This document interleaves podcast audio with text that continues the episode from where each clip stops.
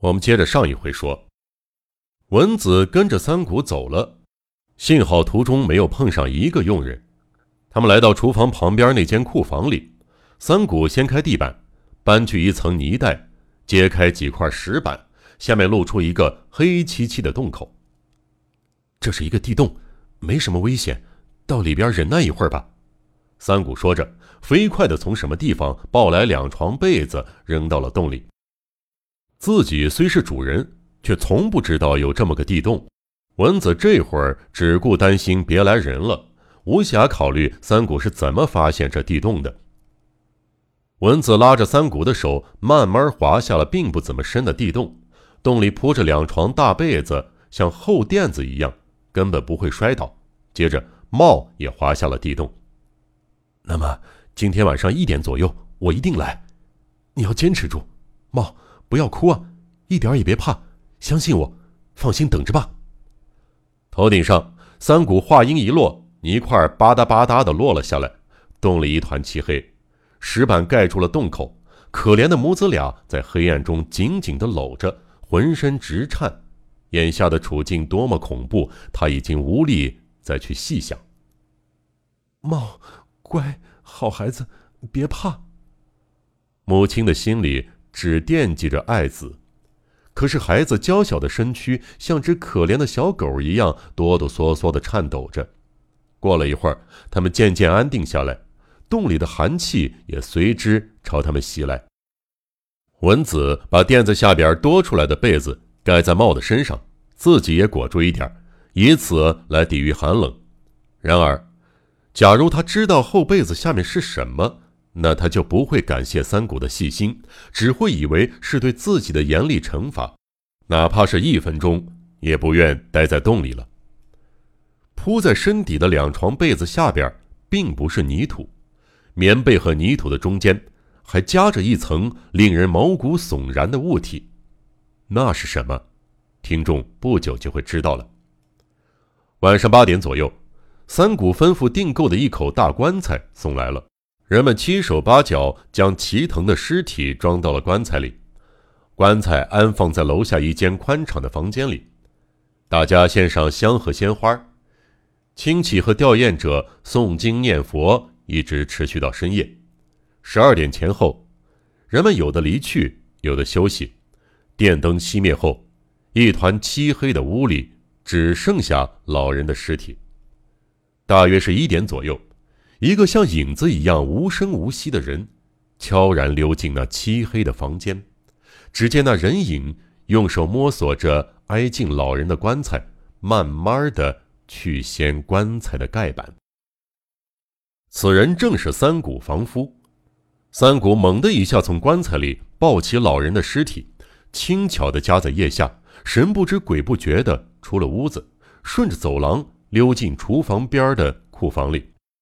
三谷找东西盖上尸体，然后掀开石板，小声朝洞里喊道：“文子小姐，是我。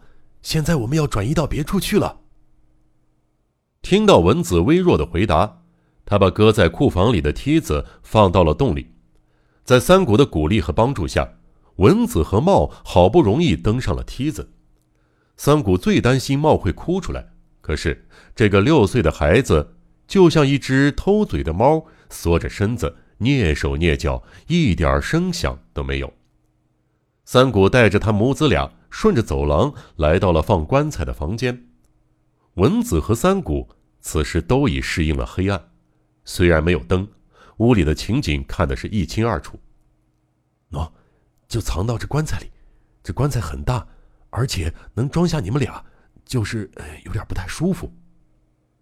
听了三谷的话，文子不由得打了个寒颤。什么？藏到这里边？现在已经来不及细说了，快快进去吧。除此之外，没有别的办法能够安全逃出住宅了。葬礼就在明天中午以后，坚持到那会儿就行了。结果，文子只好照三谷说的办。他先躺了进去，接着茂躺到了他的腿边，三谷在外边盖上了棺盖。藏好了他俩，三谷又回到库房，处理了老人的尸体。他是怎么处理老人尸体的？不久咱们就能知道了。到了第二天出殡之前的这段时间，文子母子俩自然是吃尽了苦头，三谷也是操劳的不轻。他从一大早就没有离开棺材半步，棺材里稍微有一点响声，他便连声咳嗽，或者故意弄出一点声响，以便分散人们的注意力，着实是费尽了心机。当然，他已经把棺材钉了钉，让人看不见里面。时间一到。三谷急忙催促人们出殡，本来还担心立夫抬棺材时会不会发现，结果是平安无事，装着两个活人的大棺材顺利的装上门前的灵车，在菩提庙举行的葬礼也按时结束，而后灵车跟着亲戚的汽车往火葬场驶去。文子母子俩在黑暗中颠簸了好一会儿，汽车终于是停了下来。啊，要得救了！三谷在哪儿？喊一声试试。只要喊一声，他一定会温柔地做出回答。文子小姐当然不会真的喊出声来，急切的期待使他焦躁不安。他多么盼望情人快点来打开棺盖啊！少时，棺材发出吱吱嘎嘎的响声，棺材被慢慢的抬下了讨厌的灵车。卸棺材的是三谷雇来的利夫吧？啊，说不定他也在里边帮忙呢。棺材卸到汽车旁边，马上被抬走了。摇晃了不一会儿，又听到棺材底板吱吱嘎嘎的响声，接着是咣当一声金属的声音。棺材好像被放到了金属架上。奇怪呀！蚊子还没来得及细想，就听到哗啦一声金属和金属相撞的声音。与此同时，周围的嘈杂声顿然消失，四周静的就像在坟墓里一样。怎么回事？这是什么地方？紧搂着妈妈脖颈的茂惶恐的问道：“嘘。”蚊子轻轻的制止茂的问话，侧耳倾听外面的动静。说不定这是三谷有意安排的呢。可这儿到底是什么地方呢？如果，如果……灵车的目的地不言而喻，是火葬场。啊，明白了，现在棺材是在火葬场的火炉里了。刚才哗啦一声金属声响，就是火炉的铁门关闭的声音。是的，一点儿也不错。我们现在是在可怕的炉膛里。文子想起曾经参加亲戚的葬礼，来过火葬场，看到阴郁的水泥墙壁上开着一排铁门。这儿是去地狱的站台，记得有人曾悄悄地说过这句玩笑话。那一排阴森的铁门确实使人感到是去地狱的站台。后来怎么样就不太清楚了。据说要等到半夜才点着炭火，到了第二天早上就烧成灰了。半夜点火前没什么事儿，炉工们可能都走了。不能这么坐以待毙了。虽然半夜以前是安全的，可明明知道是在炉膛里，怎么还能安然无恙呢？活活的被烧死，多么可怕！而且那可爱的孩子，那无辜的茂，也要遭到同样的命运啊！文子左思右想，琢磨了足有半个钟头，外边什么声音也没有。如果是在门外，还能从棺材的缝隙里透进一丝光线，可是现在一团漆黑。连茂那近在眼前的脸蛋儿也看不见了。时间一点一点的逝去，这么等下去，母子俩只会活活被烧死。不能一味等待三谷来救人，他可能碰到什么麻烦，不能来了。茂，乖，没关系，用手拍，用脚蹬，使劲喊吧，会有人来救我们的。妈妈，能行吗？警察不来了吗？对呀，真是的。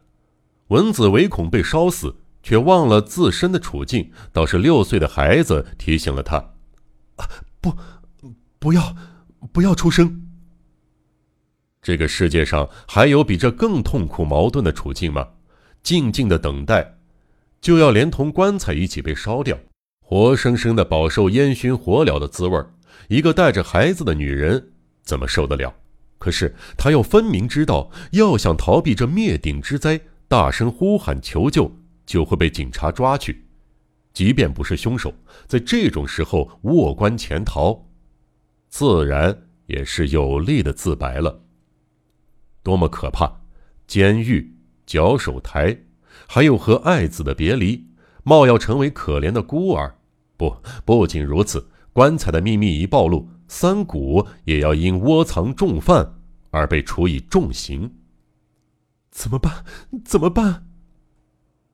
这时候，等待也好，逃走也好，不是考刑就是绞刑，左也罢，右也罢，只有死路一条。茂，乖，你怕不怕死？文子把冰凉的脸贴在孩子那同样冰凉的脸上，轻声的问道：“死？怎么了？”孩子似乎明白了眼下的境遇，两只小手紧紧的搂着妈妈的脖子。和妈妈一起去美丽的天堂吧，搂紧妈妈，千万别松手啊！嗯，我愿意和妈妈一起去天堂。热泪顺着两张紧贴在一起的面颊上流淌了下来。蚊子喉咙里咕哝响了一下，他虽然是咬紧牙关，仍然禁不住呜咽起来。那么，合起掌来，在心里求神保佑吧，求神。把我们带上天堂吧，妈妈。我死以前想吃点东西。茂忽然说道。文子听了一愣，为了不使妈妈为难，孩子已经忍受了巨大的痛苦。想来他们已经两天没吃饭了，文子都已经饿的是有气无力，一个幼小的孩子更是饿得不堪忍受。这里什么也没有啊，好孩子。马上就要上天堂了，那有很多好吃的点心、水果，再忍一会儿吧。我不是要那个，茂有些生气地说：“我我要吃妈妈的奶。”茂不好意思的说道：“哦，这样啊，妈妈不会笑话你的。行啊，来吃吧，这样也许你会忘记肚子饿呢。”黑暗的棺材里。孩子慢慢爬到妈妈的胸前，他还没有忘记怎么吃奶。他用舌头裹住干瘪的乳头，贪婪地吮吸起来。蚊子任凭孩子吸吮着他的胸部，而他自己像做梦一样，似乎是忘了眼前的境遇，一面抚摸着孩子的脊背，一面悲泣地哼着往日的催眠曲。悬疑、惊悚、恐怖、恐怖、推理、推理，《江户川乱步小说集》，我是播讲人赵鑫，让我们一起走进这个光怪陆离的世界。光怪陆。